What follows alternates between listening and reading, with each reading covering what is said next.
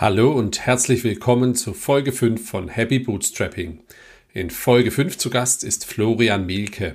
Florian entwickelt seit circa 12 Jahren iOS-Apps und hat sich damit nun komplett selbstständig gemacht. Im Podcast berichtet er von seinem ersten Launch der App WorkTimes im Jahr 2009, der zweiten App Minitaker im Jahr 2012 und wie er damit und ähm, Pay Upfront, also dem einmaligen Bezahlen der App, Geld verdient hat. Wir sprechen dann außerdem über die 30 bzw. 15 Prozent, die Apple als Anteil vom Kuchen beim Verkauf einer App bekommt. Florian erzählt außerdem, warum er sich dazu entschlossen hat, seine Apps auf ein Subscription-Modell umzustellen und er erzählt sehr transparent, wie das für ihn funktioniert hat und warum er sich dann schlussendlich dazu entschlossen hat, dies Vollzeit zu machen. So, und nun geht es direkt rein in Folge 5 von Happy Bootstrapping. Viel Spaß. Hi Florian. Hi, grüß dich. Äh, wer bist du und was machst du? Ja, ich bin der Florian, Florian Mielke. Ich bin Indie-Hacker, Bootstrapper. Ähm, habe zwei Apps, iOS-Apps im App Store, ähm, habe dieses Jahr auch ein äh, SaaS-Tool, äh, Lens ID, ähm, veröffentlicht, entwickelt ist mein erstes Tool. Ansonsten daneben bin ich ähm, ja, Softwareentwickler, freiberuflich auch als Projektmanager ähm, oder Produktmanager unterwegs gewesen. Okay. Wie kamst du zu der App-Entwicklung? Äh, das ist schon sehr lange her. Und zwar war das 2009. Ähm, also ich bin sozusagen äh, einer der Pioniere, wenn man das so, so sagen darf. Ähm, ich war damals fest angestellt und brauchte, ähm, brauchte eine, eine App zur Überprüfung meiner Arbeitszeiten. Wir hatten Vertrauensarbeitszeiten. Ich wollte einfach mal wissen, was ich am Ende des Jahres so in Überstunden hatte. Habe dann angefangen, weil das Apple ja auch so promoted hat. Web-Apps sind irgendwie so die, die Geschichte, bei der Third-Party-Entwickler auf iOS irgendwie Fuß fassen können und so. Ähm, habe dann mit einer Web-App angefangen und dann hat Apple ja 2008, glaube ich, war es, den App Store eröffnet, wo man dann eben mit den nativen Apps dann eben was machen konnte. Und da ist dann 2009, äh, ich habe mich da reingefuchst, äh, WorkTimes, meine, meine erste und bisher auch erfolgreichste iOS-App draus geworden, die ich bis heute verkaufe.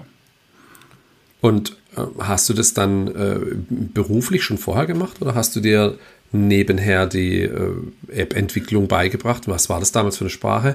Und dann einfach das Problem, das du selber hattest, äh, um das eben zu lösen? Ähm, nein, also ich habe es vorher nicht gemacht. Ähm, ich war auch nicht äh, Mac-Entwickler. Äh, das war ja sozusagen dann die, die Vorstufe für, für die iOS-Apps. Ähm, ich selber bin Wirtschaftsinformatiker mit dem Schwerpunkt ähm, Anwendungsentwicklung. Also so Softwareentwicklung, Anwendungsentwicklung oder sowas war schon mein, mein Ding. Auch wenn ich eher im Projektmanagement-Bereich unterwegs war. Ähm, als das dann rausgekommen ist ähm, mit dem iOS App Store oder sowas, habe ich mir da wirklich damals klassisch noch ein Buch gekauft. Ähm, mit der Sprache Objective-C war es ja damals noch. Und habe dann wirklich in ganz, ganz, ich weiß noch, wie, wie nervig das irgendwie war, von null mit null Kenntnissen irgendwie da anzufangen, äh, mit dem Buch links neben mir irgendwie da äh, Schritt für Schritt dann äh, die App zusammenzubasteln. Ähm, das hat schon, ähm, hat schon ein bisschen gedauert ähm, und damals waren auch die Geschichten irgendwie so, dass dann die App in den App Store bringen oder sowas war auch noch ein bisschen aufwendiger als, äh, als heute. Apple hat das ja mehr oder weniger auch, auch erfunden in dem, in dem Sinne. Mhm. Und, und ähm, hast du dann, du warst sozusagen der erste Kunde deiner eigenen App. Hast du das dann mhm. auch damals schon als Produkt verkauft in der Firma, in der du angestellt warst? Nee, mit der Firma hatte das wirklich, hatte das gar nichts, nichts zu tun. Ähm, ich hatte auch damals das iPhone 1 mir dann irgendwann gekauft und damals ist das ja wirklich auch erst losgegangen. Ähm, mit, mit den iPhones in der Firma selber irgendwie hatte ich das, wie gesagt, nicht verkauft. Ähm, ich hatte schon immer irgendwie einen Schwerpunkt im deutschen Markt. Es gab damals auch einen, ähm, ich glaube, das war dann 2010 so ein Verband der iPhone-Entwickler, ähm, die dann immer mal wieder ähm, Aktionen gemacht haben im Jahr. Gerade so um Weihnachten rum oder sowas haben wir uns zusammengetan. Da wurde dann so ein bisschen Geld irgendwie zusammen in den Topf geschmissen, dann wurde richtig Marketing gemacht, dann gab es so einen Adventskalender. Und das hat einen gerade im Dachbereich ziemlich gepusht. Was die Verkäufe irgendwie angeht. Aber ich war schon immer weltweit unterwegs ähm, mit einer steuerlichen Einschränkung. Also ich verkaufe meine Apps nicht weltweit, sondern nur in den Ländern, in denen Apple für mich die Steuern mit abführt. Ähm, das sind ein paar interessante Länder, die dann nicht dabei sind. Aber es macht es dann einfach von der steuerlichen Geschichte um einiges einfacher, wenn du dann nicht noch dich in je, dem jeweiligen Land noch mit irgendwelchen Steuerthemen irgendwie rumschlagen musst oder so. Ne? Ähm, okay, genau. das wusste ich zum Beispiel gar nicht. Musst du dann, äh, müsstest du dann eine legale Entität dann in dem Land haben, um dort direkt die Steuern abzuführen?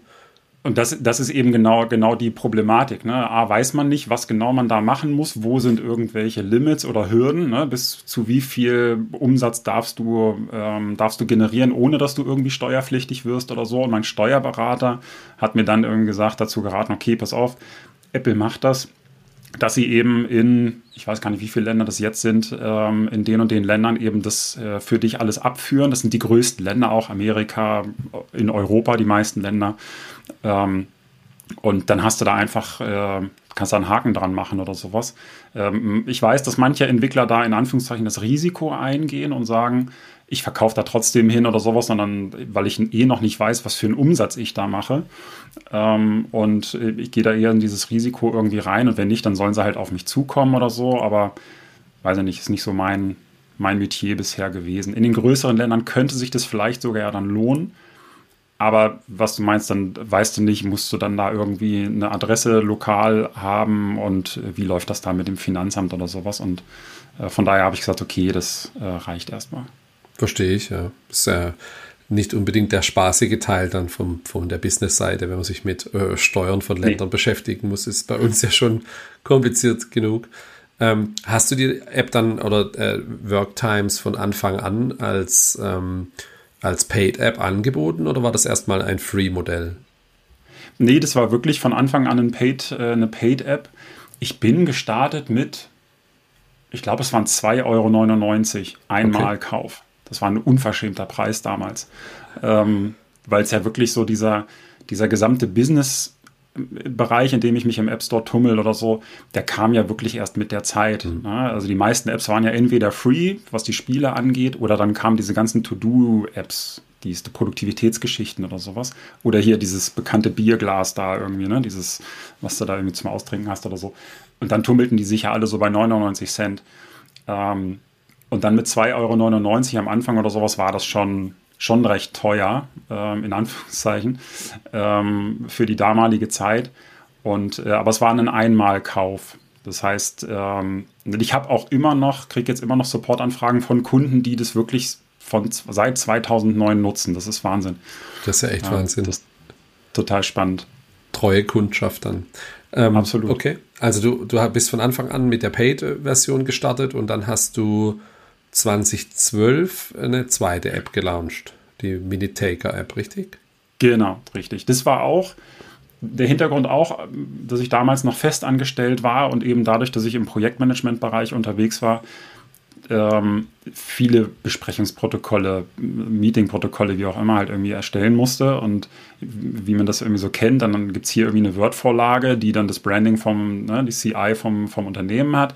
Dann kommt der andere mit einer Excel-Datei um die Ecke, dann gibt es wieder Word oder der andere macht es irgendwie handschriftlich oder sonst irgendwas. Also es ist alles Kraut und Rüben. Und der Herr dachte, das muss auch irgendwie, weil damals nämlich auch dann ja ein paar Jahre später eben nach dem iPhone das iPad rauskam, da habe ich gedacht, so hey, das ist eigentlich genau der von der, von der Bildschirmgröße irgendwie total passend.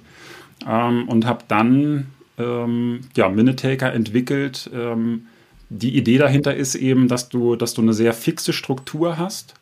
Ähm, also jetzt nicht so wie die Note-Taking-Apps, die es heute irgendwie so gibt oder sowas, die sagen so, hey, du kannst alles irgendwie machen, ne? mhm. äh, bist sehr frei in der Strukturierung, in der Gestaltung, aber genau das brauchst du ja im Unternehmensbereich eben nicht, sondern du willst ja eben klare Strukturen haben, du willst ganz eindeutig und, und übersichtlich äh, und klar äh, die Struktur eben haben, schon noch dein Branding eben, ähm, sodass du wirklich in Minitaker das eben machen kannst. Ähm, du bist nicht so flexibel in Anführungszeichen, wie, wie andere Apps das eben liefern, aber du hast den Vorteil, dass du eben immer das Gleiche hinten rausbekommst ähm, und immer einheitlich bist. Und ähm, deswegen hatte Minitaker auch, ich weiß aber nicht, ob sie noch dabei sind, irgendwie so ein paar Sparkassen aus Deutschland als Kunde die das wirklich benutzt haben. Ähm, was mir finanziell wieder nichts gebracht hat, weil auch die App war paid up front und hat damals unverschämte 5,99 Euro gekostet. ähm, und äh, die konnten das halt eben über Jahre irgendwie für diese einmaligen 5,99 Euro irgendwie äh, nutzen, sodass mir das aus Geschäftssicht irgendwie nichts, ähm, nichts gebracht hat. Ich weiß noch, ich war 2012 auch in der Firma, da haben wir im großen Stil iPad-Apps gekauft und das war damals als Firma schon schwierig, weil du nicht so zentral das einkaufen konntest. Ne? Hatte, irgendwo habe ich noch ein Bild, da haben wir hunderte äh, Guthabenkarten, die wir dann genutzt haben, um, um äh, Apps zu kaufen und die Mitarbeiter damals entsprechend auszurüsten, dass die eben ihre Standard-Apps auf dem iPad haben. Das war eine, eine kleine, aber witzige Geschichte. Also es ist die andere Seite. Damals war auch der, der Kauf von Apps nicht so einfach, wie er eben heute ist. So, okay, Pay-Upfront-Modell. Ähm, das hast du dann, wie viel Zeit hast du da äh, im Monat reingesteckt und wie viel Umsatz hast du ungefähr gemacht? Also kannst du es ungefähr beschreiben? Ähm, boah, wie viele Stunden kann ich dir echt gar nicht mehr so sagen, weil das wirklich, ähm, also ich hatte damals noch, ähm, war mit meiner, äh, meiner Frau noch alleine ähm, und so, dass ich dann immer mal so ein paar Stunden nebenbei irgendwie machen konnte. Also ich habe weiterhin Vollzeit gearbeitet, wobei, nee, stimmt nicht ganz, ich bin 2010, äh, bin ich in die Selbstständigkeit gewechselt. 2010, 2011. Ähm, war dann als Freiberufler unterwegs, habe da aber auch ähm, immer, nee, es war noch nicht Vollzeit. Bitte? Hast du da auch App-Entwicklung dann gemacht als Freelancer schon? Äh, ja, habe ich auch angeboten. Ähm, wobei ich auch da den Schwerpunkt so ein bisschen auf die, aufs Projektmanagement hatte, weil das einfach finanziell lukrativer auch war. Ähm, und ich mich selber da irgendwie mit drei Jahren Erfahrung noch nicht so sicher gefühlt habe, was die iOS-Entwicklung anging. Ich habe aber schon damals versucht, das so ein bisschen zu kombinieren, weil ich gemerkt habe, dass, also ich habe mich damals Mobile Strategy Consultant genannt, dann irgendwann, weil ich gemerkt habe, genau das, was du gerade beschrieben hast, dass die Unternehmen springen eben auf diesen Mobile-Zug auf und haben aber gar keine Ahnung, irgendwie so, was sie damit alles so machen können und in welche Fallstricke sie irgendwie dann eben genau, was das bezahlen oder sowas, was die Lizenz, das Lizenzmanagement angeht oder sowas, ähm, in welche Fallstricke sie da irgendwie geraten können. Wir haben ja irgendwie gedacht, so ja, für unsere Mitarbeiter, wir machen das jetzt mit den Apps und äh, dann gucken wir mal irgendwie, äh, bringen dann irgendwie ihre CRM-Applikationen eins zu eins dann äh, auf die iPads drauf oder sowas, aber nutzen gar nicht den Vorteil, den man eben mit den mobilen Apps hat. Also äh, dass du unterwegs bist, dass du gar nicht das Full-Feature-Set irgendwie von so einer Applikation brauchst, sondern eher eine abgespeckte Variante, um unterwegs, was weiß ich, ob es jetzt der Vertrieb ist, ob Service ist, Support oder so, ähm, die Anwendungsszenarien oder sowas halt zu 100% abzubilden, aber nicht das komplette interne Tool, was du hast, eins zu eins eben rüberzubringen. Das war so ein bisschen der Beratungsansatz. Und ähm, ich habe damals schon immer maximal so vier Tage die Woche gearbeitet, also als Freiberufler gearbeitet und habe immer versucht, mir so einen Tag die Woche für die App-Entwicklung dann eben freizuhalten. Ähm, was dann aber auch wieder dazu geführt hat oder sowas, dass ich nicht so in der Geschwindigkeit in, mit meinen Apps vorangekommen bin, äh, wie ich es gerne gehabt hätte. Ne? Immer so, ich hatte meistens den Freitag dann für die App-Entwicklung. Mhm. Und wenn du das wirklich nur jede Woche einmal freitags irgendwie machen kannst oder sowas, dann ja, kommst du da nicht so, stauen sich dann wahrscheinlich auch viele Support-Themen an. Und dann hast du einen halben Tag mit Support oder Buchhaltung und sonstigen administrativen ja. Themen dann zu tun. Und dann hast du noch einen halben Tag für Weiterentwicklung und ist dann wahrscheinlich ein bisschen wenig gewesen.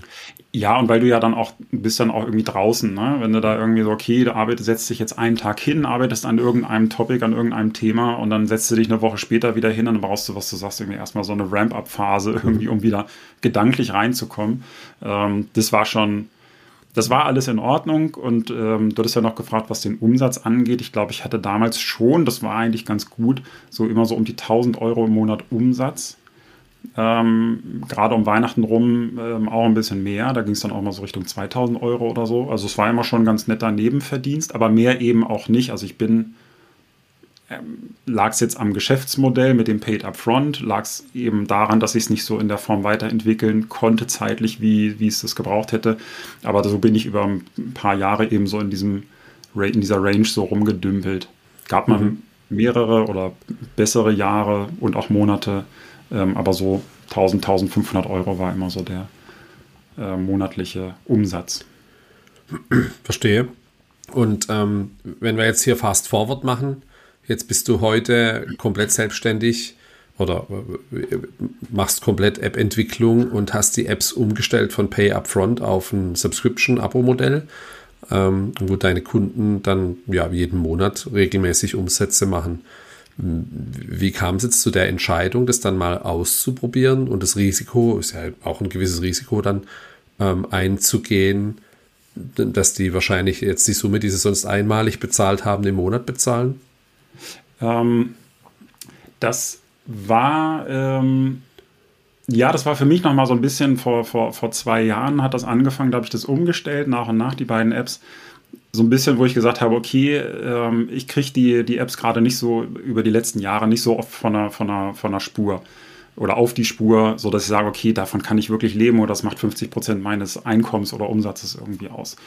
Ähm, und habe gesagt, okay, probier es jetzt nochmal das mit dem Abo-Modell, weil Apple auch die letzten Jahre eben genau dieses Abo-Modell forciert für Apps, die kontinuierlich weiterentwickelt werden. Mhm. Ähm, die haben halt leider nicht dieses, dieses Prinzip, was es früher in der Softwareentwicklung eben gab, mit Paid Updates, so wie wir das eben aus dem, aus dem Desktop-Bereich irgendwie kennen, sondern eben wirklich, dass sie sagen, okay, du kannst entweder sagen Free, Paid Upfront oder Freemium-Modell oder halt eben das Abo.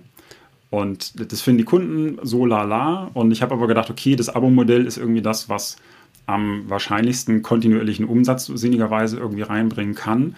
Probierst es aus, das ist jetzt irgendwie das letzte Mal und entweder das klappt oder das klappt halt eben nicht und dann hätte ich, hätte ich die Apps vielleicht auch eingestellt mhm. und hätte mich auf was anderes äh, fokussiert.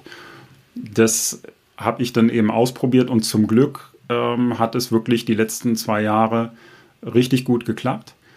Äh, interessanterweise sind wirklich die, die ähm, ich hatte zwischenzeitlich auch die Preise paid upfront erhöht für die Apps. Ich glaube, Worktimes hatte dann zum Schluss 5,99 Euro gekostet. Und jetzt zahlen die Kunden, ähm, haben am Anfang für das Abo, für das Jahresabo 14,99 Euro bezahlt. Und das haben sie auch gemacht. Äh, und jetzt habe ich Mitte des Jahres nochmal die Preise verdoppelt, um zu gucken, es war so ein bisschen so eine Testphase, so ein, so ein Test, um zu gucken, okay, bis wohin kann ich gehen. Ja, also dieses Spiel, dieses Preisspiel, was, was wir ja bei uns in der, in der äh, Bootstrapped Indie-Hacker-Szene machen, ähm, das einmal, einmal ausprobieren. Und ähm, auch das hat ganz gut geklappt. Ähm, ob es wirklich klappt, werde ich nächstes Jahr wissen, wenn die Leute entweder das Jahresabo verlängern oder nicht.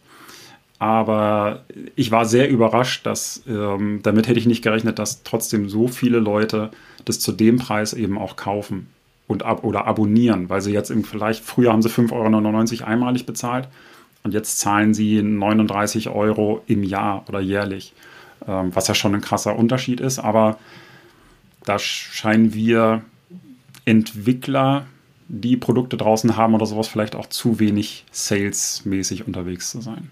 Na, früher hast du 5,99 bezahlt, äh, wenn du jetzt 2009 angefangen hast und dann habe ich jahrelang Updates umsonst bekommen, richtig? Genau, richtig. Ja, ja. ist ja schon eigentlich verrückt, ne, wenn man es jetzt vergleicht mit dem, was wir von SaaS-Modellen heute her kennen oder eben auch von Desktop-Software, wie du es beschreibst. Ja. Ähm, ist es natürlich jetzt für, für, den, für den User ist natürlich schön, ähm, vor allem wenn man nicht weiß, wie viel dahinter steckt. Aber wenn man sich überlegt, selbst eine Support-Anfrage dann ist ja für dich dann schon ja, der absolute Negativ-Umsatz äh, ähm, jetzt für eine, eine, bei einem Sale von 5,99 Euro. Wenn du da einmal hinfassen musst für den Kunde, ist ja schon, ja, musst du wieder zehnmal verkaufen, dass sich das gelohnt hat. Ne? Genau. Das heißt, du hast jetzt ein Jahresabo für beide Apps. Genau, richtig. Also Minute, jeweils, jeweils ein Monats- und ein Jahresabo. Ähm, auch so ein bisschen, äh, weil ich mich eben auch seit ein paar Monaten, genau wie du ja auch eben in der, gerade auf Twitter in der Indie-Hacker-Szene irgendwie so tummel, da habe ich natürlich viel auch von den SaaS-Themen irgendwie, äh, wie die das machen, irgendwie so übernommen. Ähm, und es schwappt jetzt gerade so ein bisschen das, was irgendwie die SaaS, äh, die äh, Weblösungen irgendwie schon seit Jahren machen oder sowas, schwappt jetzt gerade so nach und nach in den Mobile-Bereich über. Das ist irgendwie ganz spannend. Und ähm, deswegen sind jetzt beide eben mit einem, mit Jahres, Jahresabo und Monatsabo unterwegs. Minitagger kostet sogar 59,99 Euro im Jahr. Ähm, da habe ich dann aber auch gedacht, die Zielgruppe ist halt eben Business. Hm. Und für die sind, wenn ich das geschäftlich nutze und gerade Minitaker ähm, wird eben nicht nur im das war so eine Ziel, das war auch eine spannende Geschichte eigentlich, dass ähm, Minitaker mittlerweile eine, eine, eine, ganz andere Zielgruppe hat, beziehungsweise eine andere Usergruppe als ursprünglich gedacht. Ursprünglich war es ja eben zur Erstellung von Besprechungsprotokollen. Mittlerweile ähm, ist die größte Userschaft im Architektur- und Baubereich unterwegs. Die erstellen mit Minitaker ihre ähm, Bauprotokolle gehen über die Baustellen, gucken, wo sind noch Probleme, Fehler mit den ganzen Handwerkern, protokollieren das und äh, verteilen dann die Aufgaben daran, machen Fotos und sowas, die kannst du alle mit dranhängen an das Protokoll. Äh, zum Schluss kommt dann eine Unterschrift irgendwie drunter. Und ähm, eine ganz andere Zielgruppe, die ich vorher gar nicht so im Blick hatte, aber die hat sich dann nach und nach irgendwie ähm, ergeben. Und wenn du das eben in, deinem, in deiner täglichen Arbeit benötigst und das übers gesamte Jahr äh, so einen essentiellen Bereich deiner Arbeit damit abdeckst oder sowas, sind auch 59, 99 eigentlich noch zu wenig im Jahr. Mhm. Ähm, aber ich wollte es dann irgendwie nicht über, überstrapazieren. Vielleicht kommt irgendwann nochmal so eine Business-Lizenz dazu. Ähm, aber momentan sind das eben diese, diese beiden Preise.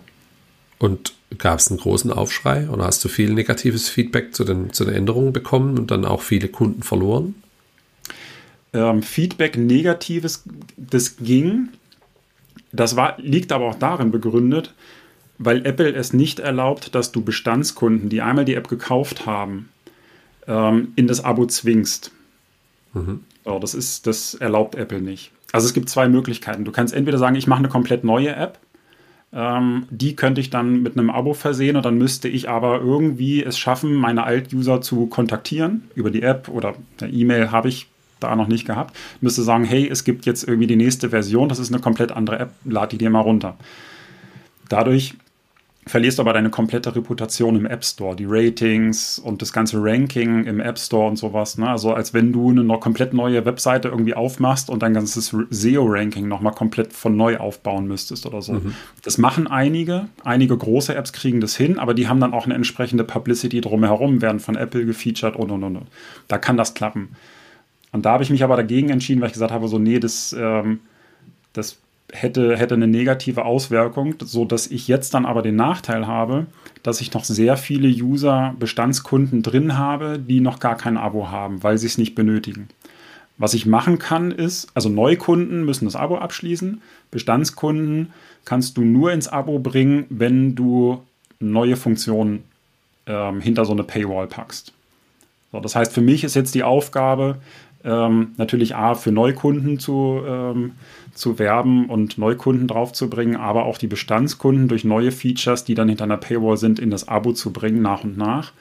Ähm, es gibt für die Bestandskunden so eine Upgrade, so ein Upgrade-Abo, was nochmal äh, deutlich günstiger ist, weil der Funktionsumfang beider Apps, die jetzt neu dazugekommen sind, noch gar nicht so groß sind. Ähm, aber das ist so ein bisschen, da hängt halt Apple wieder dahinter. Apple hat halt seine Regeln und gibt die vor. Ähm, ich, soweit ich weiß, ist es bei Google im Android Store auch. Ähm, und da ja, hast du halt Licht und Schatten dann, wenn du dich den, in dem Bereich irgendwie tummelst. Und das heißt, als Pay-Upfront-Käufer kann ich die App einfach weiterhin nutzen. Ja. Ich muss nur quasi deinen, deinen dezenten Hinweis, den es vielleicht gibt, äh, ausblenden und dann kriege ich keine neue Features und kann die App einfach weiter nutzen erstmal. Genau. Und wie, wie, wie, wie ist das Verhältnis von den Usern? Also wie viel hast du schon geschafft, drüber zu switchen? Ähm, ich habe damals leider einen Fehler beim Aufsetzen, sind dann Erfahrungen, die du hast, hm. äh, irgendwie gemacht, sodass ich das gar nicht genau sagen kann. Aber ich habe von den täglichen Usern, die dabei sind, immer noch ähm, knapp 40 Prozent, die Bestandskunden sind, die nicht abonniert haben.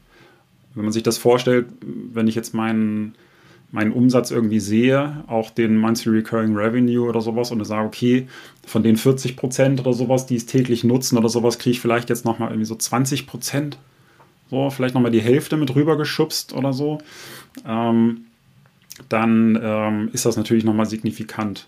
Aber es ist halt so ein bisschen das Problem, ne? Fokussierst du dich jetzt auf die Bestandskunden, mhm. äh, versuchst neue Funktionen reinzubringen, die du hinter die Paywall bringst, oder sagst du, okay, ich versuche einfach Neukunden raufzubringen und die Bestandskunden, ja, die habe ich und wenn sie Lust haben, dann wechseln sie und wenn nicht, dann nicht, weil sie ja eh ein günstigeres Abo abschließen können. Ähm, aber das so, da schlagen so zwei Herzen in der Brust, wenn ich sage, ich habe Bestandskunden, da ist ja immer teurer, Neukunden zu gewinnen, als Bestandskunden zu halten. Mhm. Ähm, da ja, muss ich mal, mal gucken, wie ich da die nächsten Monate irgendwie den Schwerpunkt setze. Wie hilft der Apple bei der Vermarktung der Apps? Ne? Also wenn ich so, wenn man so rumhört, dann gibt es ja jetzt äh, populären Use Case bei Twitter mit der Blue Subscription 8 Dollar versus ich glaube 12 äh, kostet über Apple. Mhm. Ähm, äh, viele, auch ich glaube aus dem Hause Basecamp kam der Begriff mit der Apple, Apple Tax oder so. Ähm, ja. Jetzt hast du aber dadurch, ich habe gesehen, du hast Reviews von, von Leuten oder Nutzern aus Australien zum Beispiel. Du würdest jetzt ja wahrscheinlich niemals einen, äh, ja, in Australien die App vermarktet bekommen ohne Apple. Das ist ja schon ein Riesenvorteil, wenn du im App Store bist die kümmern sich um, um Vermarktung und das, was du mit den Steuern angesprochen hast. Ist es für dich dann überhaupt eine Apple-Steuer? Also, und du hast auch erwähnt, du zahlst nicht die 30 Prozent, die immer so populär benutzt werden, sondern die 15. Was, mhm. was da der Unterschied ist, würde mich auch noch interessieren. Also die, die, ähm, die 15 Prozent, grundsätzlich ist die, die, ähm, die Abgabe eben, das, was Apple nimmt, sind eben 30 Prozent, aber vor, ich glaube, zwei Jahren war das, ähm, gab es so ein Small, hat Apple so ein Small Business Programm äh, ins Leben gerufen. Ich weiß gar nicht mehr, ob das auch so ein bisschen auf Druck von irgendeinem Gerichtsurteil, weil da ähm, wieder irgendwie irgendwie was ähm, in Amerika oder sowas war und haben gesagt, okay, alle, äh, alle Entwickler oder alle Businesses, die weniger als eine Million Euro, äh, Dollar Umsatz im Jahr machen, ähm, können eben zahlen nur 15 Prozent an Apple. Und ähm, das macht natürlich schon mal einen signifikanten Unter Unterschied. Mhm. Ich würde es jetzt nicht als Apple-Steuer irgendwie bezeichnen, wenn du dir andere, gab ja irgendwie vor zwei Wochen oder sowas dieses Gumroad-Thema, mhm. ne, wo sich alle dann über die 10% irgendwie aufgeregt haben oder sowas, aber ähm, ich fand das auch irgendwie ganz lustig und habe dann irgendwie so einen Tweet irgendwie verfasst und gesagt, so hier, ihr regt euch über 10% auf oder sowas, dann zahlt mal erstmal 15 bis 30 Prozent irgendwie. Ja. Mhm. Dann haben aber viele richtigerweise auch zurückgeschrieben, so, naja, Apple ist ein Marktplatz. Und ähm, das ist eben der große Unterschied. Und du hast vollkommen recht. Das, was Apple dir als Entwickler alles abnimmt an Themen wie das gesamte Payment, äh, die, die Steuergeschichte, äh, dann, dass du irgendwie mit einem Klick sagen kannst, ich möchte in dem Land äh, irgendwie jetzt vertreten sein, in dem Land und, und, und, und. Ähm, das ist schon ziemlich viel, was Apple dafür einen macht. Ob das jetzt seine 15 oder 30 Prozent irgendwie wert sind. Ich finde, 30 Prozent ist schon echt happig. Klar, wenn du irgendwie eine Million Umsatz machst, ähm, klar, dann hast du vielleicht auch, wenn du jetzt so ein Indie-Hacker Indie, äh, bist oder sowas, ist das natürlich eh, dann ist auch irgendwie doof, aber mein Gott, wenn du jetzt ein Unternehmen hast, wo du Mitarbeiter äh, bezahlen musst oder sowas, sind 30 Prozent, wenn die von deinem Umsatz weggehen oder sowas, natürlich auch schon irgendwie heftig. Auf der anderen Seite, wenn Apple den App Store nicht hätte, in der Form oder sowas, ähm, würde man es auch wieder irgendwie nicht schaffen. Ähm, oder hätte es auf jeden Fall irgendwie schwerer und würde wahrscheinlich dann wieder einen gewissen Prozentsatz seines Umsatzes wieder für entsprechende Tools, Marketing und, und, und, und ausgeben müssen.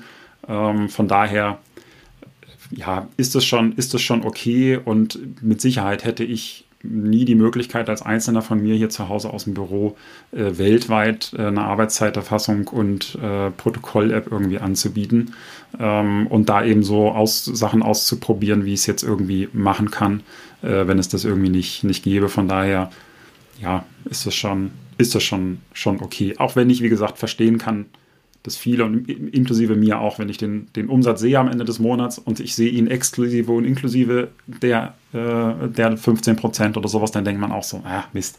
Und jetzt kommt noch das Finanzamt. das, äh, ja.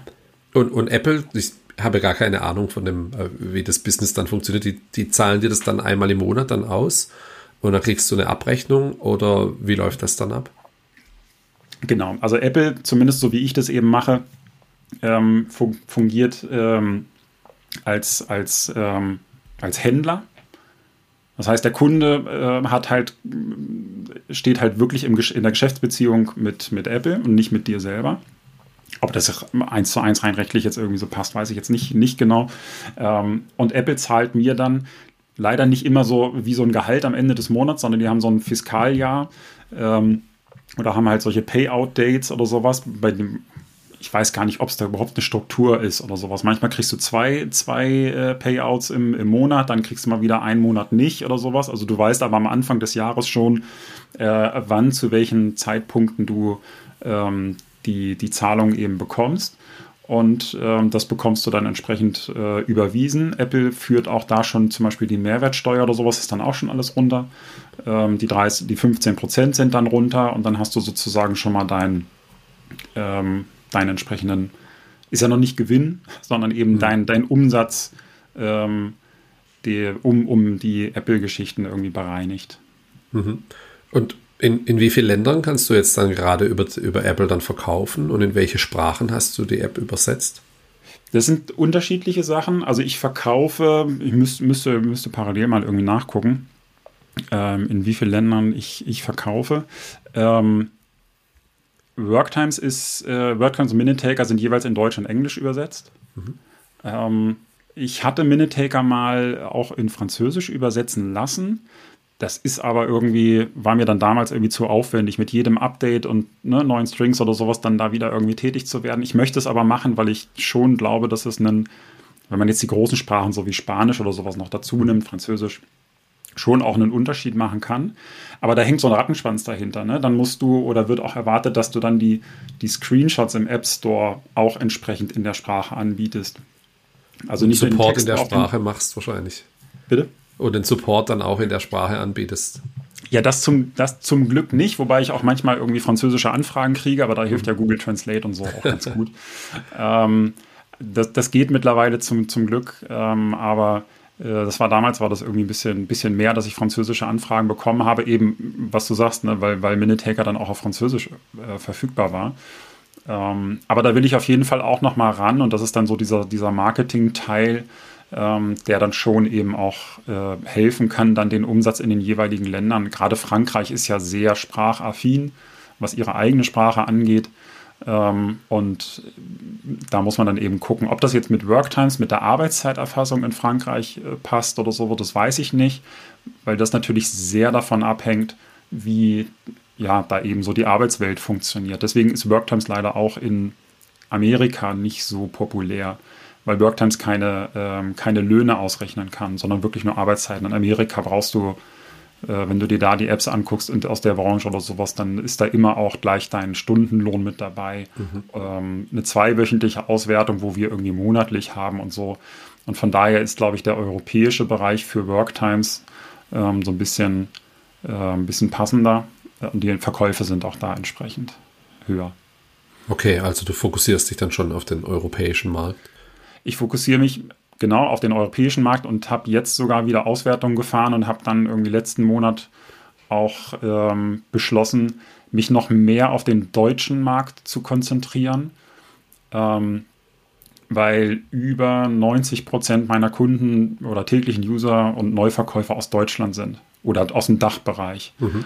Ähm, ich habe jetzt angefangen, ähm, so wie das dann auch wieder so das Problem von, von Softwareentwicklern oder sowas, ähm, so, so Hilfedokumentation irgendwie auszubauen, die war bisher immer nur auf Englisch, weil ich gedacht habe, so, naja, ich habe ein paar englische User, dann machst du es auf Englisch. Ähm, habe dann aber gedacht, okay, wenn ich jetzt zwei Sprachen, wenn ich jetzt 90 Prozent meines Umsatzes aus Deutschland oder deutschsprachig mache, dann äh, macht es wohl Sinn, da eben auch gerade mit der Zielgruppe Arbeitnehmer, gehe ich jetzt auch nicht davon aus oder so, dass die alle so englisch-affin sind, ähm, zwingend, äh, dass ich da eben angefangen habe, eine deutsche Dokumentation aufzubauen und ähm, fokussiere mich da noch mehr eben auf den zweisprachigen Bereich, was auch die, die Werbung oder sowas angeht. Mhm. Jetzt hast du, ich glaube, in diesem Jahr oder im letzten Jahr dann angefangen, das zu deinem Hauptjob zu machen. Wie kam es zu der Entscheidung? Ähm, das war den, den, Umbau auf, die, auf das Subscription-Modell hast du vor zwei Jahren gemacht. Genau. Dann bist du aber noch nicht drüber geswitcht, ne? Genau, das habe ich parallel zu einem Projekt, was ich noch als Freiberufler hatte, gemacht. Das ist dann Ende letzten Jahres, genau, wir sind noch in 2022. ähm, das ist dann Ende letzten Jahres ähm, 2021 ausgelaufen, dieses Projekt. Und dann habe ich mich eben hingesetzt und hatte da schon angefangen, so ein bisschen die, die, die Indie-Hacker-Szene zu beobachten und habe gedacht, okay, jetzt hat das so gut angefangen mit den, mit den Abos, mit der Umstellung. Und ähm, der, der Trend war irgendwie ganz positiv. Und ich habe gesagt, okay, meine Rücklagen, die ich auch gerade durch die Freiberuflichkeit hatte oder sowas, waren, waren, waren so gut. Ähm, plus, dass ich ähm, eben 2021 auch nochmal Vater geworden bin, zu ähnlicher Zeit und gedacht habe, okay, dann ähm, nutzt du eben die Chance und äh, sagst, okay, machst jetzt irgendwie erstmal keine Projekte mehr, fokussierst dich zu 100% auf die Apps und guckst, wie weit kriegst du sie hochgepusht. Kann daraus halt eben ein Business werden, was deine Familie ähm, entsprechend bezahlen kann oder finanzieren kann. Und ähm, ja, da sind wir wirklich schon ein Jahr später. Und ähm, bisher, also es ist noch nicht so 100 Prozent. Ich muss immer noch ein bisschen an meine Rücklagen irgendwie rangehen, aber das wurde jetzt wirklich von Monat zu Monat weniger. Und wenn der Trend so weitergeht, dann äh, sieht das ganz gut aus für nächstes Jahr. Und das Schöne ist aber auch, dass ich weiterhin weiß, wenn es knapp wird oder sowas, die Freiberuflichkeit im IT-Bereich oder so, da kannst du immer mal wieder kurzfristig äh, dir einen Polster aufbauen. Das klappt. Du teilst ja auch deine Zahlen auf Twitter, werde ich auch verlinken. Ich glaube, du hast gestern oder vorgestern dazu geschrieben. Ähm, erstmal Twitter-Follower von 60, du hast mit 60 angefangen, dann vor einem mhm. Jahr auf mhm. 1200, äh, Umsatz von 37.000 auf 74.000, Monthly Recurring Revenue von 3 auf 6, ähm, Subscriber sind wahrscheinlich dann ja, ja von 1900 auf 3300, das ist schon für ein Jahr, äh, wo du dich fokussiert hast, sind es ja schon ja, sehr, sehr gute Zahlen. Herzlichen Glückwunsch dazu schon mal. Ja, danke schön. Und erstens, äh, warum teilst du die, das ist ja jetzt auch kein typisch deutsches Ding, ne? Seine, ja. seine Zahlen dann so offen zu teilen. Ähm, warum machst du das? Ähm, Ah, ich habe damals wirklich äh, die Entscheidung auch so ein bisschen getroffen. Ich fand das spannend. Also ich bin dem, dem Summit auch, äh, den du letztes, letzte Woche oder vorletzte mhm. Woche interviewt hattest, ja auch hier, ähm, habe ich angefangen zu folgen, auch Ende letzten Jahres. Und ich fand es so beeindruckend, wie er das öffentlich gemacht hat. Auch das war so ein bisschen so das erste Mal, dass ich damit öffentlich oder halt selber in Kontakt gekommen bin. Ähm, das ist definitiv kein deutsches Thema. Über Geld spricht man nicht, was man verdient und so. Ne? Mhm. Aber ähm, ich fand es irgendwie spannend und für mich ist es so ein bisschen so auch eine, dadurch, dass man alleine ist und in seinem eigenen Sumpf immer so arbeitet, ähm, ist gerade diese, diese Kommunikation über Twitter und auch das öffentliche Teilen ähm, schon, schon ja, so ein, so, ein, so ein Mitteilen und auch so ein bisschen so ein Revue passieren lassen. Ne, so ein Reflektieren auch, ähm, okay, was habe ich irgendwie geschafft, ist auch eine Art Dokumentation für mich selber. Ähm, wenn man jetzt irgendwie denkt, okay, das Jahr war vielleicht irgendwie nicht so gut oder so, dann schreibt man sich die Zahlen dann eben runter und teilt sie öffentlich. Ähm, dann denkt man so, ah, Mensch, irgendwie eine Verdopplung des Umsatzes oder sowas ist ja jetzt gar nicht so schlecht. Ähm, In dem Krisenjahr. Und von ja. daher, ja, und von daher ist es ähm, den, den Zuspruch und den, den, ähm, den, den, den Support, den man da auch dieser, aus der Community bekommt mhm. oder sowas, der hilft auf jeden Fall, auf jeden Fall auch. Äh, dass man eben teilt, was, was, was hat geholfen, was hat funktioniert, was hat nicht funktioniert oder so. Das ist irgendwie super hilfreich. Ich hoffe, dass das auch aus dem iOS-Bereich noch mehr Leute irgendwie machen, machen werden, weil es da eben schon die Besonderheiten eben auch gibt, die wir, über die wir jetzt schon teilweise gesprochen haben. Und ähm, ob ich es jetzt bis, ich weiß ja nicht, wo ich das Ganze jetzt hintreiben kann, ähm, weiterhin so konsistent irgendwie öffentlich machen würde, äh, wenn es dann in irgendwelche Sphären geht oder sowas, keine Ahnung. Ähm, aber momentan ist es irgendwie echt äh, auch so ein Motivationsding. Mhm, cool. Was hilft. Ja, also ich werde es auf jeden Fall verlinken und finde es auch beeindruckend, dann ähm, auch jetzt so drüber zu reden, wie du sagst, eben die Rücklagen reichen noch nicht ganz aus. Äh, äh oder du musst noch ein Stück an die Rücklagen ran, weil es noch nicht reicht. Ähm, das finde ich eine mutige und äh, coole Entscheidung, dann den Switch trotzdem schon zu machen und äh, zu sagen, äh, Hü oder Hot, ne? Ähm, da gehört eine, ja, schon auch ein Stück Mut dazu und das finde ich, finde ich zumindest sehr cool. Nicht, nicht, nicht nur Mut, sondern das würde ich nicht machen oder hätte ich nie gemacht, wenn ich nicht diese zehn Jahre sind oder zwölf Jahre jetzt der Selbstständigkeit hätte. Mhm. Ähm, da bist du, gehst du automatisch durch diese, in dieser Freiberuflichkeit eben durch, durch äh, Phasen, in denen du richtig viel Umsatz machst, wo du denkst irgendwie so, boah, das ist, ist super. Und dann kommen mal wieder, äh, kommen mal wieder Monate oder sowas, wo eben richtig Flaute ist. Wir schauen mal, wie jetzt das Thema Rezession irgendwie im nächsten Jahr irgendwie da auch ähm, Einfluss nimmt. Also die Projektanfragen, die ich weiterhin bekomme, sind schon signifikant zurückgegangen. Auf der anderen Seite bewerbe ich mich jetzt auch selber nicht mehr so offensiv natürlich oder schreibe immer, nee, ich bin nicht verfügbar, bin nicht verfügbar.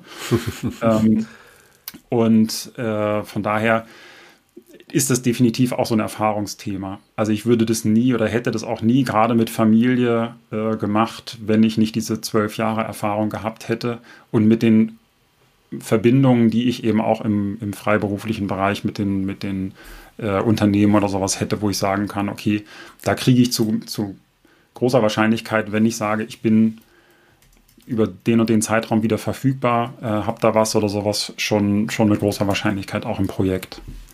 Mhm. Verstehe. Ähm, ich, mich würde mal noch interessieren, ob es ähm, Investorenangebote gab oder ja auch ähm, ja, andere, vielleicht gibt es auch so, so Meta-App. Ähm, Verkäufer, die dann schauen, welche Apps sind denn erfolgreich und kaufen die sich zusammen, sodass die die eben besser pushen und vermarkten können. Gab es da dir Angebote oder Überlegungen, dann extern Unterstützung reinzuholen? Ähm, ich habe letztes Jahr gab es mal irgendwie äh, für beide Apps spannenderweise irgendwie ein Angebot. Ähm, das waren aber, ich habe das mal recherchiert, ich weiß gar nicht mehr, wo die herkamen. Ähm, das war so eine Plattform oder sowas, die eben Apps aufkaufen und dann gerade aus dem B2B-Bereich so ein bisschen hochpushen dann eben auch. Ähm, die bieten dir dann irgendwie sowas wie das Dreifache bis zu dem Dreifachen deines Jahresumsatzes oder sowas an als Kauf. Und ja, weiß ich nicht, die, ich habe glaube ich auch irgendwie so bis zehnmal irgendwie kamen die dann irgendwie wieder und haben gefragt und das war, da hast du schon, ja, da hast du schon gemerkt, irgendwie so, okay, das war so ein Automatismus einfach, der dahinter mhm. hängt, ne? Also da hat nicht einer irgendwie gesessen und gesagt, so, hier, die wollen wir jetzt aber auf jeden Fall haben, sondern das war dann wirklich okay. Die haben sie wahrscheinlich mich dann als Kontakt in die CRM-Applikation irgendwie reingeschmissen und haben dann so einen Automatismus da irgendwie drüber laufen lassen. Und er hat mir immer wieder die E-Mails ge äh, geschickt jetzt irgendwie an externes Kapital oder Investoren oder sowas ranzugehen, ähm, habe ich aktuell null Interesse. Ähm, das, ich versuche das wirklich komplett aus eigenen Mitteln zu stemmen, also wirklich bootstrapped ähm, und auch profitabel zu machen. Und ähm, da sehe ich momentan, ich habe auch aktuell keine, also A natürlich die finanziellen Ressourcen nicht, aber auch gerade keine, keine Bestrebung, jetzt irgendwie über Mitarbeiter oder sowas nachzudenken. Ähm, ich fühle mich da ganz wohl irgendwie so in dieser kleinen Blase, in der ich mich gerade befinde. Mag sein, dass sich das irgendwann nochmal ändert, aber die Flexibilität, die ich jetzt gerade habe, ähm, gerade eben auch mit Familie oder sowas, die ist schon Gold wert und ähm, da passt da momentan schon alles gut zusammen. Das heißt, das Ziel ist für dich dann eher ähm, in Zukunft einfach mehr Zeit für Familie dann zu haben und dir die Zeit eben einzuteilen und nicht wann ja ein Arbeitgeber dir sagt äh, 9 to 5 Arbeit oder du ein Freelancer bist, dann auf einem stressigen Projekt arbeitest, wo dann vielleicht sogar 10, 12 Stunden am Tag äh, investiert werden, um, um ein Projekt zum Abschluss zu bringen. Für dich ist eher wichtiger, dein Leben ein bisschen umzustrukturieren dann. Genau. Steht. Also die, die, die Flexibilität, die, die ich jetzt gerade irgendwie habe und wie gesagt, wenn ich den Umsatz nächstes Jahr so hoch bringen kann oder sowas, dass ich eben auch einen Polster wieder aufbauen kann. Äh, man muss ja auch so an das Thema Rente denken und und und und und.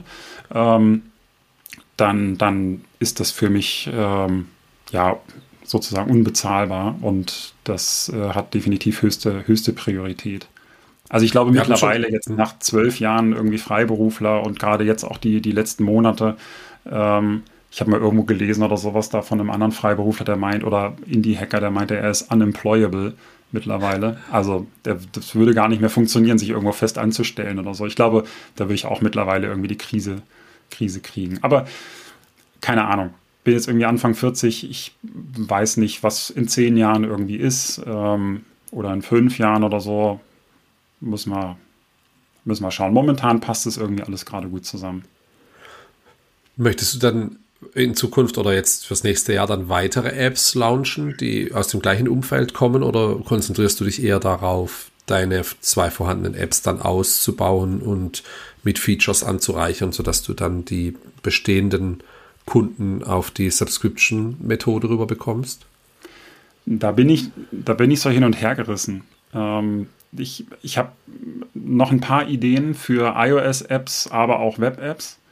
Ähm, merke da aber, dass ich da definitiv an meine, meine Grenzen, was die Ressourcen angeht, stoße. Ähm, die finanziellen, was ich gesagt hatte, finanzielle Ressourcen, um jetzt da irgendwie was aufzubauen, ein neues Produkt mit Mitarbeiter oder sowas, äh, ergibt sich momentan irgendwie nicht. Das heißt, die Ideen, die ich jetzt irgendwie habe, evaluiere ich jetzt gerade und gucke, okay, kriegt man eventuell einen Partner oder sowas, eine Partnerin irgendwie mit rein, dass man das zusammen irgendwie stemmt. Ähm, zeitlich wird das schwierig. Also ich bin schon sehr ausgelastet mit meinen beiden Apps. Ähm, jetzt habe ich vor wobei das ist eine, eine ganz andere Kategorie, noch eine App, ähm, einen Music Player für Kinder ähm, für iOS. Ähm, in der Mache, das habe ich auch auf Twitter, hatte ich das auch schon irgendwie vor, vor ein paar Wochen irgendwie geteilt. Meine große Tochter hängt mir da auch schon seit zwei Jahren, ich glaube vor zwei Jahren hatte ich die Idee mal, in den Ohren und meinte, Papa, wann wird das Ding jetzt endlich mal fertig? Ähm, aber ich komme halt irgendwie leider irgendwie nicht dazu. Obwohl ich denke, okay, das kann echt ein guter, ähm, auch nochmal ein gutes, ähm, gutes Produkt irgendwie werden.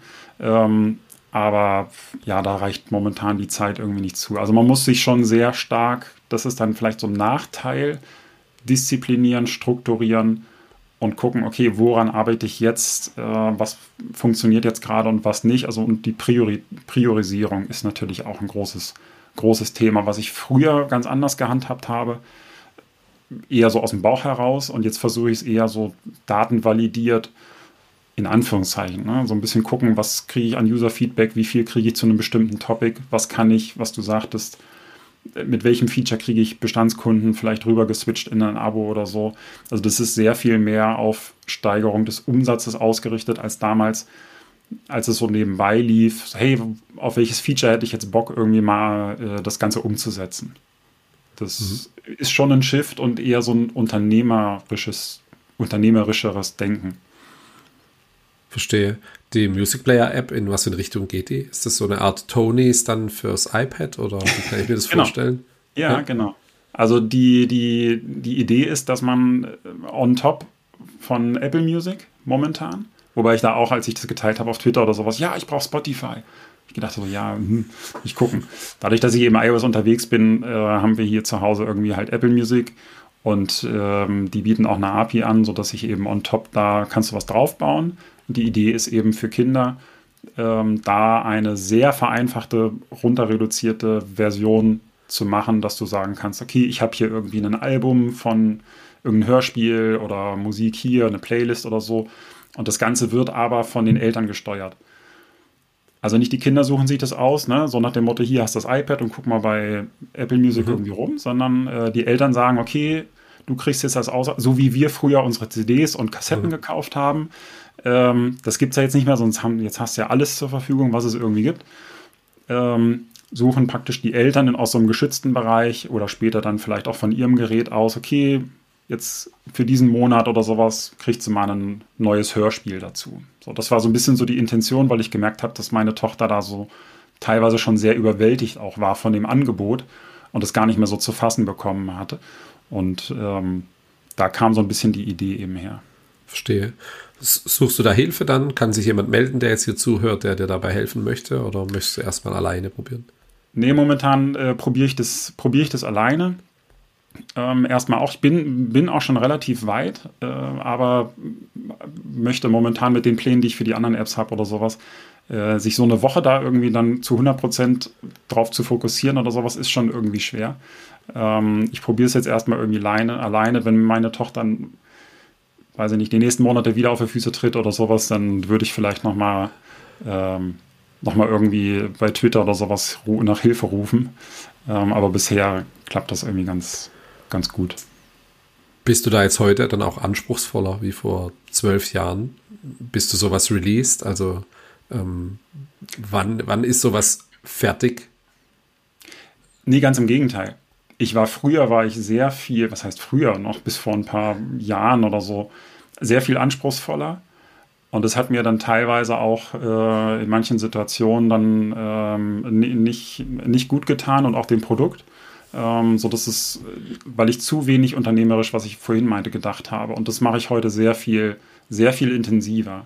Ich sage, okay, wie viel Zeit bin ich bereit, jetzt für ein bestimmtes Feature irgendwie ähm, einzusetzen, äh, zu investieren was es ja im Endeffekt eben ist. Wie viel Zeit investiere ich äh, von, ähm, in dieses Feature? Was könnte es gegebenenfalls an, an Umsatzsteigerung bringen? Ähm, das mache ich jetzt sehr viel, sehr viel intensiver und ist jetzt nicht so, dass ich irgendwie so halbfertige Sachen irgendwie so rausschiebe, aber schon sage so, ja, okay, das passt schon, äh, schieb's raus und dann merke ich, okay, wie ist das Feedback? Weil oftmals sitzt du dann da, entwickelst irgendwie ein Feature und denkst, okay, das ist jetzt so ganz klassisch, das ist so der Durchbruch, ne? Und die Feature, äh, die User werden es lieben. Und dann release du das Ganze und du merkst irgendwie so, ich hatte letztes Jahr war das für Minutaker ähm, so, eine, so eine Möglichkeit, dass du zusammen gleichzeitig an einem Protokoll arbeiten kannst. Und ich habe gedacht, das ist so ein geiles Feature in der Idee. Ähm, ich habe es released oder sowas und es wird halt nicht genutzt weil es halt einfach irgendwie nicht der Use Case ist. Und äh, das mache ich sehr, das habe ich jetzt wirklich geändert, diese Denkweise. Ich frage sehr viel offensiver auch äh, Kunden. Wenn ich Ideen habe, wenn die sich jetzt bei mir beim Support melden, ähm, hier, ich habe die und die Idee, wenn ich merke, okay, das könnte bei denen in die Richtung gehen, dass das passt oder so, was hältst du davon?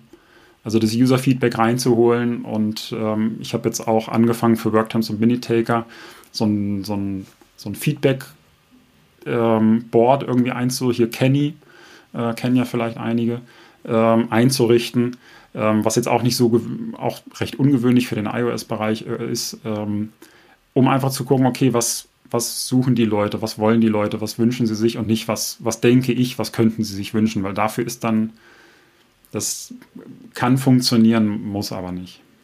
Du musst ja auch immer selber auch die App intensiv nutzen, um zu, herauszufinden, wo, in welche Richtung kann es gehen.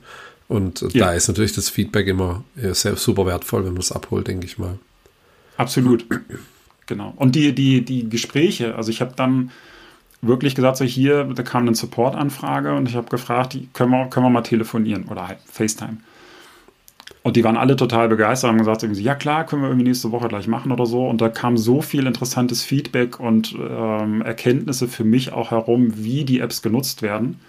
Wo ich gedacht habe, so ja, okay, da in den Bereich oder sowas, da habe ich jetzt gar nicht mitgerechnet, dass die das so machen.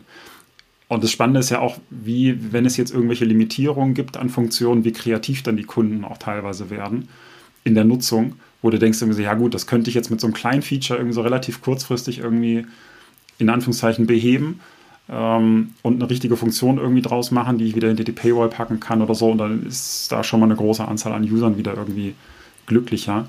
Ähm, das ist schon ganz, das ist schon ganz spannend.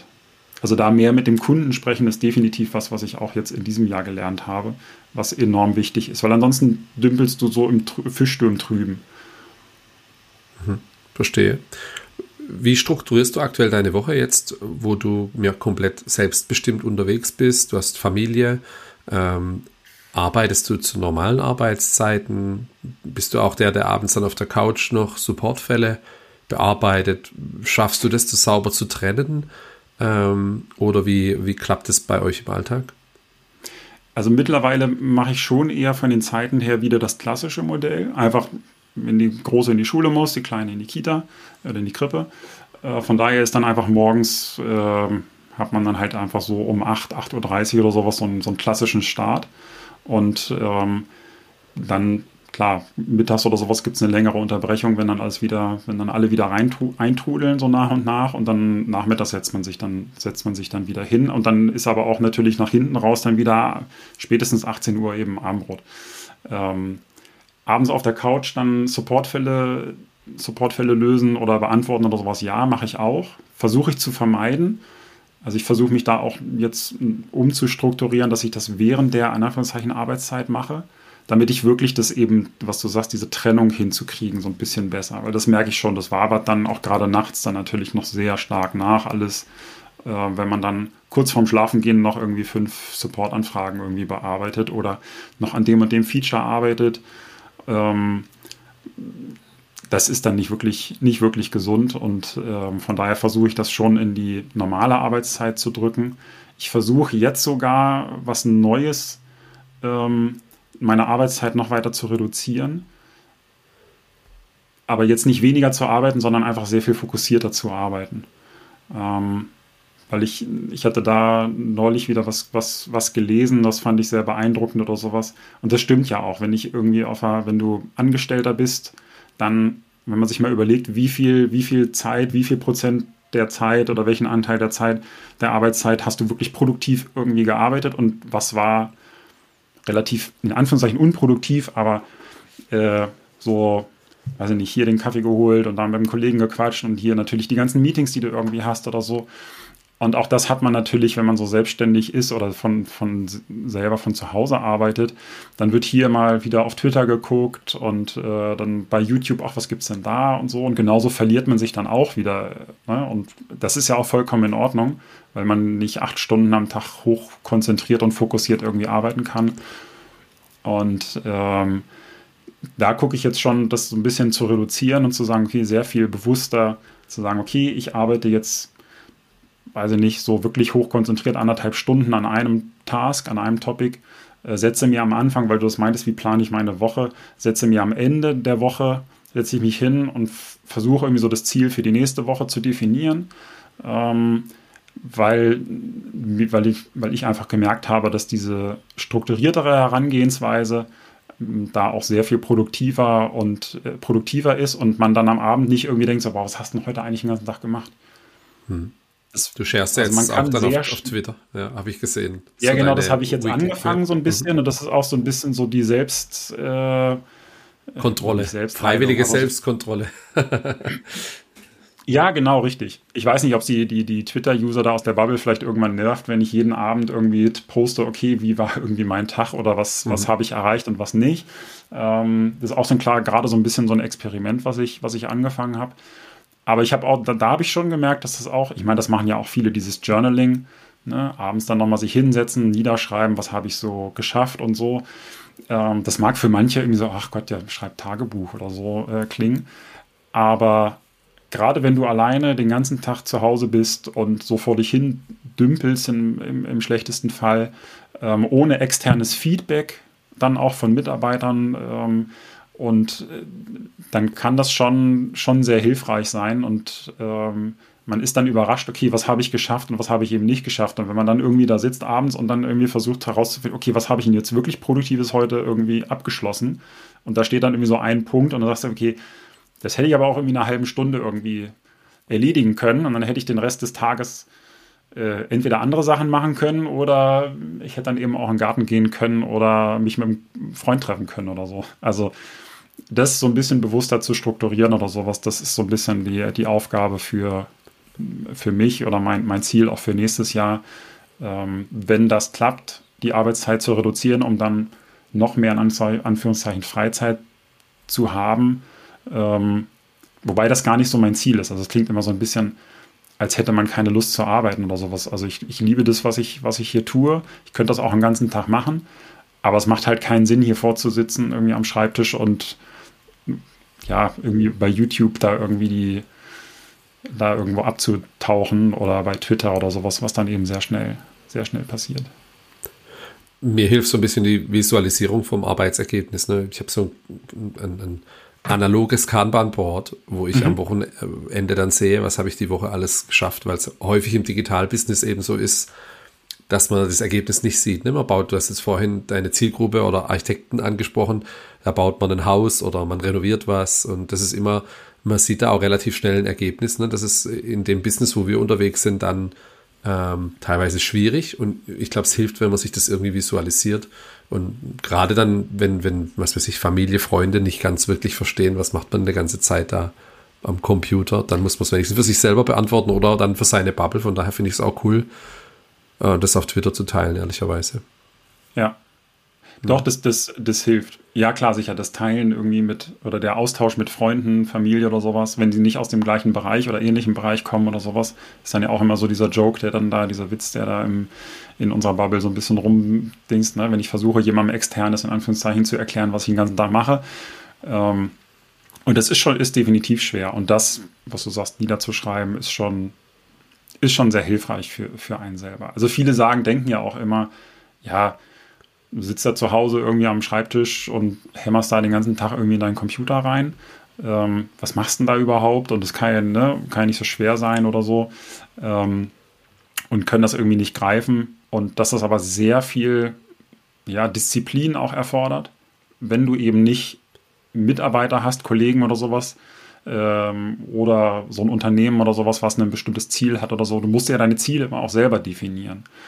Und dann kommst du, wenn du das nicht machst und auch nicht sagst, okay, ich, ich definiere sie nicht nur inhaltlich, sondern auch zeitlich, dass ich sage, ich nehme mir jetzt für dieses Feature so und so viel Zeit, was ich vorhin meinte mit dem Zeit investieren, dann kannst du natürlich an so einem Feature auch anstatt einem Monat, zwei Monate, drei Monate irgendwie äh, arbeiten, was dann zum Schluss irgendwie im Zweifel keiner will und äh, was dann aber wieder schlecht für deinen Umsatz und für dein Business ist. Von daher ist das schon, bedeutet das, bedarf das schon sehr viel Disziplin, ähm, sich da zu strukturieren und äh, so zu arbeiten, wie wir das machen. Das heißt, deine Tipps für Bootstrapper, Indie-Hackerinnen sind ganz klar, strukturier dich vernünftig äh, und arbeite diszipliniert an den Themen, die du dir vorgenommen hast? Oder was würdest du da hinzufügen? Das auf jeden Fall. Und das, das versuchen zu lernen, da so ein, auch eine Gewohnheit daraus zu machen. Ähm, sich dann wirklich hinzusetzen, auch weil das sehr viel Kraft irgendwie auch bedarf und, und, und sehr lange braucht. Ich bin da auch noch nicht so am Ziel. Und äh, zweites, dieses unternehmerische Denken. Also wenn ich vorhabe, irgendwie bootstrapped irgendwie was zu machen, auch als Side-Business aufzubauen oder so, äh, gerade wenn man wie ja wahrscheinlich die meisten von uns oder sowas aus der Entwicklerrichtung kommen, aus der ähm, als Softwareentwickler unterwegs sind, ähm, da wirklich nicht die neueste Technologie, nicht, nicht das geilste Feature oder das und das und das obendrauf oder sowas, sondern wirklich versuchen, diesen, diesen Gedankenswitch zu machen zu ich entwickle Software zu, also von ich entwickle Software zu, ich habe ein Unternehmen, ich bin Unternehmer. Das ist, glaube ich, so am härtesten und am schwierigsten. Aber wenn du das einmal geschafft hast oder sowas, dann triffst du Entscheidungen auch ganz anders. Und dann bist du auch ein bisschen strenger mit dir selber. Und dir fällt es dann aber auch einfacher, diese, diese Constraints so ein bisschen zu, zu setzen. Also zu sagen, okay, ich habe jetzt hier so ein Limit, das setze ich mir und das visualisiere ich mir idealerweise eben auch, damit es nicht nur irgendwie so im Kopf ist und so rumwabert. Ähm, ich wiederhole es immer wie so ein, wie so ein Mantra dann auch. Ähm, und ich glaube, das sind, das sind schon so dieses strukturierte Arbeiten, unternehmerisches Denken oder unternehmerische Denkweise sind schon zwei essentielle Sachen, um mit in, in dem Bereich ähm, Fuß zu fassen und dann auch gegebenenfalls erfolgreich zu sein. Auf das Produkt kommt es natürlich auch drauf an und auf die Idee. Ähm, hilft dir nichts, wenn du dann ähm, ein Produkt hast, was keiner braucht. Aber das hast du ja dann hoffentlich relativ schnell eben raus, ob sich das Ganze verkaufen lässt oder nicht. Okay, cool. Ähm, vielen Dank erstmal. Eine letzte Frage vielleicht noch. Wir hatten jetzt, oder du hattest jetzt vor ein paar Tagen deine Zahlen geschert. Was erhoffst du dir da für, für 2023? Ist es realistisch für dich, das nochmal, du hast ja ein paar der Zahlen da schon verdoppelt oder fast verdoppelt. Mhm. Ist es äh, realistisch, das für 2023 zu wiederholen? Ist das auch ein Ziel, was du dir gesetzt hast? Ich hatte Anfang diesen Jahres das Ziel ähm, 10.000 Euro Monthly Recurring Revenue. Ähm, wenn man sich jetzt überlegt, von wo ich hergekommen bin, ähm, war das ähm, ja, wahrscheinlich schon ein bisschen, bisschen hochgegriffen. Ähm, von daher habe ich das Ziel jetzt einmal um ein Jahr verschoben mhm. nach hinten. Also mein nächstes, also Ziel für nächstes Jahr ist definitiv dann Ende nächsten Jahres hoffentlich diese 10.000 Euro Monthly Recurring Revenue eben zu haben. Ähm, eine Verdoppelung muss, weiß ich nicht, glaube ich, glaube ich zumindest in dem, wenn ich mich jetzt da mit den Features so tummel, das wird nicht durch neue Features möglich sein in Worktimes. Ich merke jetzt auch schon zum Ende des Jahres, dass das Wachstum nicht mehr so stark ist wie noch Anfang des Jahres. Ich weiß nicht, ob da jetzt schon so ein bisschen so eine Sättigung eintritt. Deswegen gucke ich jetzt gerade für Worktimes und für Minutaker, wie kann ich neue Zielgruppen ähm, definieren und aufmachen. Das heißt, für Worktimes wird das nächstes Jahr definitiv dieses so ein, so ein Teams-Thema werden, also dass ich kleinere, kleine Unternehmen anspreche als Lösung, ähm, um da dann eben so eine Professional Teams-Lizenz eben dann äh, aufmachen zu können, um dadurch dann das Wachstum wieder in Schwung zu bringen. Und ansonsten ähm, gucken, dass ich vielleicht doch Zeit finde oder sowas, dann noch die ein oder andere App in den, in den Store zu bringen ähm, oder eine SaaS-Lösung oder sowas weiterzuentwickeln. Das muss man mal, mal sehen. Hoffentlich aber auch weiterhin 100 Prozent äh, an den Produkten arbeiten zu können. Ähm, das wäre so das Ziel. Klasse. Das ist doch ein schönes Fazit. Ja. Ich bedanke mich vielmals für deine Offenheit. Habe auch viel gelernt dann über Apple und das Ökosystem dahinter, wo ich jetzt äh, ja ehrlicherweise noch kaum einen Plan davon hatte. Ähm, vielen Dank dafür und viel Erfolg dir für 2023 und dann machen wir vielleicht einfach auch wieder ein Update zum Jahresende 23. Ja, gerne. Ich Alles danke klar. dir auch. Dann mach's gut und bis ja, bald. Mach's gut. Ja. Ciao. Ciao. Das war auch schon Folge 5 von Happy Bootstrapping. Vielen Dank, dass du es bis hierhin geschafft hast.